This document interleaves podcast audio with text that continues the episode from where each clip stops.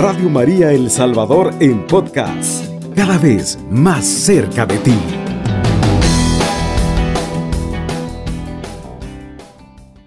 A los tres días se celebran unas fiestas en Caná de Galilea. La madre de Jesús era de la fiesta. También fue invitado a las bodas Jesús con sus discípulos. Se acabó el vino de las bodas y se quedaron sin vino. Entonces la madre de Jesús le dijo, ¿no tienen vino? Jesús respondió, Mujer, ¿cómo se te ocurre? Todavía no ha llegado mi hora. Su madre dijo a los sirvientes, hagan todo lo que él les mande. Habían allí seis jarrones de piedra que sirven para los ritos de la purificación de los judíos de unos 100 litros de capacidad cada uno. Jesús indicó a los sirvientes, llenen de agua esas tinajas y las llenaron hasta el borde. Saquen ahora, les dijo, y llévensela al mayordomo. Y ellos se la llevaron. El mayordomo probó el agua cambiado en vino, sin saber de dónde lo había sacado. Los sirvientes sí lo sabían, pues habían sacado el agua llamó al esposo y le dijo, todo el mundo pone al principio el vino mejor, y cuando todos han bebido bastante, se sirve un vino inferior. Pero tú has dejado el mejor vino para el final. Esta señal milagrosa fue la primera y Jesús la hizo en Caná de Galilea. Así manifestó su gloria y sus discípulos creyeron en él palabra del Señor. Gloria y honor a ti, Señor Jesús. Recordando, mis queridos hermanos, a través de la palabra de Dios, cómo el Señor, ¿verdad?, interviene en nuestras vidas, al igual que nuestra Madre Santísima, que es la invitada a las bodas. Ella es la invitada en todo momento. El primer milagro que Jesús realizó lo fue en Cana de Galilea, en medio de la celebración de una boda. En el mundo judío, la boda era un asunto familiar y privado. No se celebraban en las sinagogas, sino en las casas. No obstante, como todo en Israel, tienen una dimensión religiosa, la celebración incluyendo oración y bendición. Tres días más tarde se celebran unas bodas en Cana de Galilea y la madre de Jesús estaba allí porque también fue invitado. Qué hermoso, ¿verdad? Saber que nuestra Madre Santísima siempre está al lado de su Hijo para poder acompañar a todos los matrimonios. Pero para comprender mejor este milagro y el porqué de su incorporación está en el Evangelio, es preciso saber Primero, ¿quién era San Juan? Brevemente les puedo decir que se le conoce como el discípulo amado, el que se recostaba en el pecho de Jesús durante la última cena, el que permaneció de pie en la cruz, el que le encomendó a Jesús a su madre cuando estaba muriendo, el testigo de la resurrección del Señor. Él es quien nos narra este milagro y el que explica de primera mano cuál era el papel de la Santísima Virgen. No cabe la menor duda que María es la madre de Jesús, pero es el mismo San Juan quien dice que Jesús le va a entregar a él. Con esta expresión, Dios le revela a María la cumbre de su maternidad por ser madre del Salvador. También es la madre de los redimidos, de todos los miembros del cuerpo místico de su Hijo. A su vez, el evangelista nos deja ver el rol que jugaba la persona de María, en la que precisamente la intercesora era ella. María permaneció siempre con los apóstoles, ella nunca se separó en ningún momento. Acompañaba a la primera iglesia, a la iglesia primitiva. ¿Y cuál era su misión? La de estar intercediendo. Es la mujer solícita, atenta. Es la mujer que se da cuenta de las necesidades que hay en la vida de cada uno de nosotros. Y está rogando a su Hijo por las necesidades, las que son más, ¿verdad?, importantes en la vida de los hombres, que también pasan a formar parte de la iglesia, ¿verdad? También es preciso aclarar que ningún hombre o mujer hace milagros, ni siquiera la Santísima Virgen. Ella no hace los milagros, quien los hace es Jesús.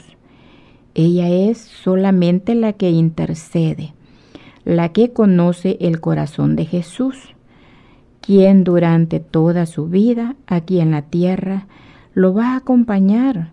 Y ese es el rol de María, que acompaña siempre a la comunidad primitiva. Y hasta este momento nos sigue acompañando a cada uno de nosotros, hermanos. Porque ella en ningún momento se va a separar ni de tu vida, ni de tu familia, ni de la nuestra, hermanos. Ella permanece dentro de la iglesia porque es parte, ella es iglesia en sí. Por lo tanto, hermanos, ¿verdad? Es necesario que nosotros confiemos también algunos problemas a ella para que interceda ante su Hijo. Pero vayamos al milagro que acabamos de leer, donde se nos habla de la celebración de una boda en ese punto. Tal vez tengamos curiosidad por saber quiénes eran los novios, cuál era el menú que iban a dar, cómo iba vestida la novia, que muchas veces es la curiosidad de nosotros cuando alguien se casa. Son detalles, ¿verdad? y que todo el mundo comenta en cualquier boda. Y eso es lo normal en nuestras vidas, hermanos. Pero nada de esto aparece en nuestro relato, porque el objetivo del Evangelio es, como él mismo explicará al final, cómo manifestar su gloria, la gloria de Jesús. Las bodas para los judíos podían durar hasta una semana y no solamente se hacía un listado de invitados, sino que prácticamente estaban invitados todos los que querían ir y todos los que vivían cerca del lugar, ¿verdad? y que es normal, no eran muchos. Recordemos que en los países mediterráneos el vino formaba parte de la misma cultura, una bebida recurrente y de mucho significado en su dieta y en una fiesta no podía faltar esta bebida, porque traería para los novios y para aquellos que la habían organizado una vergüenza muy grande que se terminara el vino, hermanos. Haber vino en la fiesta significaba el fin de la alegría, de la convivencia familiar y del gozo. En resumen, la fiesta termina cuando ya no hay vino. Aquí comienza precisamente el milagro. Cuando María se da cuenta de que algo no está bien, sabemos que la mujer tiene un sexto sentido, sobre todo las mamás. La madre se da cuenta fácilmente cuando a su hijo o a su hija algo no le está saliendo bien, cuando tiene un problema. ¿Por qué? porque tiene el, ese sexto sentido, que lo vamos a llamar el sentido materno, pues también María se da cuenta que algo está pasando y que algo está sucediendo. No solamente buscar saber, sino que busca también hacer algo ella y se dirige donde la persona que puede solucionar el problema de raíz. Irá donde aquel que puede hacer el milagro. No va a buscar a quien presente un poco más de vino. No va donde el que había organizado la fiesta, ni mucho menos a pregonar el problema con los invitados, sino que se va donde su Hijo Jesucristo, ella intercede por aquellos que están atravesando y que en ese momento la falta de vino. La palabra de Dios nos dice que el Señor le va a responder, mujer, todavía no ha llegado mi hora. La hora de Jesús es el cumplimiento de las profecías. La hora de Jesús es el momento también de cumplir lo que ya en el Antiguo Testamento se había dicho de él. El momento de la salvación, el momento en que se va a manifestar la gloria de Dios. Aunque no había llegado su hora, el Señor va a participar esa hora en esa manifestación de su poder, gracias a la solicitud, gracias a la intercesión de la Santísima Virgen María. Sabemos perfectamente que el vino en nosotros representa la vida, la sabiduría, la alegría, la fiesta y el amor. Pero es interesante ver cómo la palabra de Dios nos va explicando que hay dos tipos de vino. Hay uno que fue puesto por los hombres, ese se termina, y hay un vino que es el que nos da Dios. Ese vino da en abundancia, de ese vino hay hasta de sobra. Él lo multiplica porque es el vino de Dios. Y es lo que sucede en nosotros, en nuestros hogares, mis queridos hermanos. Si no soltamos de la mano de Dios, tenga por seguro que el vino se le va a terminar. Pero si estamos tomados de la mano de Dios, ese vino se multiplica y ese vino, ¿verdad? Va creciendo y es el amor que hay entre nosotros, entre padres e hijos, entre matrimonios y viceversa, ¿verdad? Hay momentos en los cuales el vino de los hombres se termina. Pienso, por ejemplo, en aquel matrimonio que está atravesando circunstancias muy difíciles, donde el amor humano se está terminando. Lo que sucede es que muchas veces el amor se ha fundamentado en lo externo y sabemos que eso termina. ¿Cuántas personas también se encuentran en una sequía? no son capaces ni siquiera de amarse a sí mismos, no son capaces de tener una autoestima elevada, viven en depresión, viven en tristezas, viven en soledad, sienten un vacío y no son capaces de llenarlo de nuevo.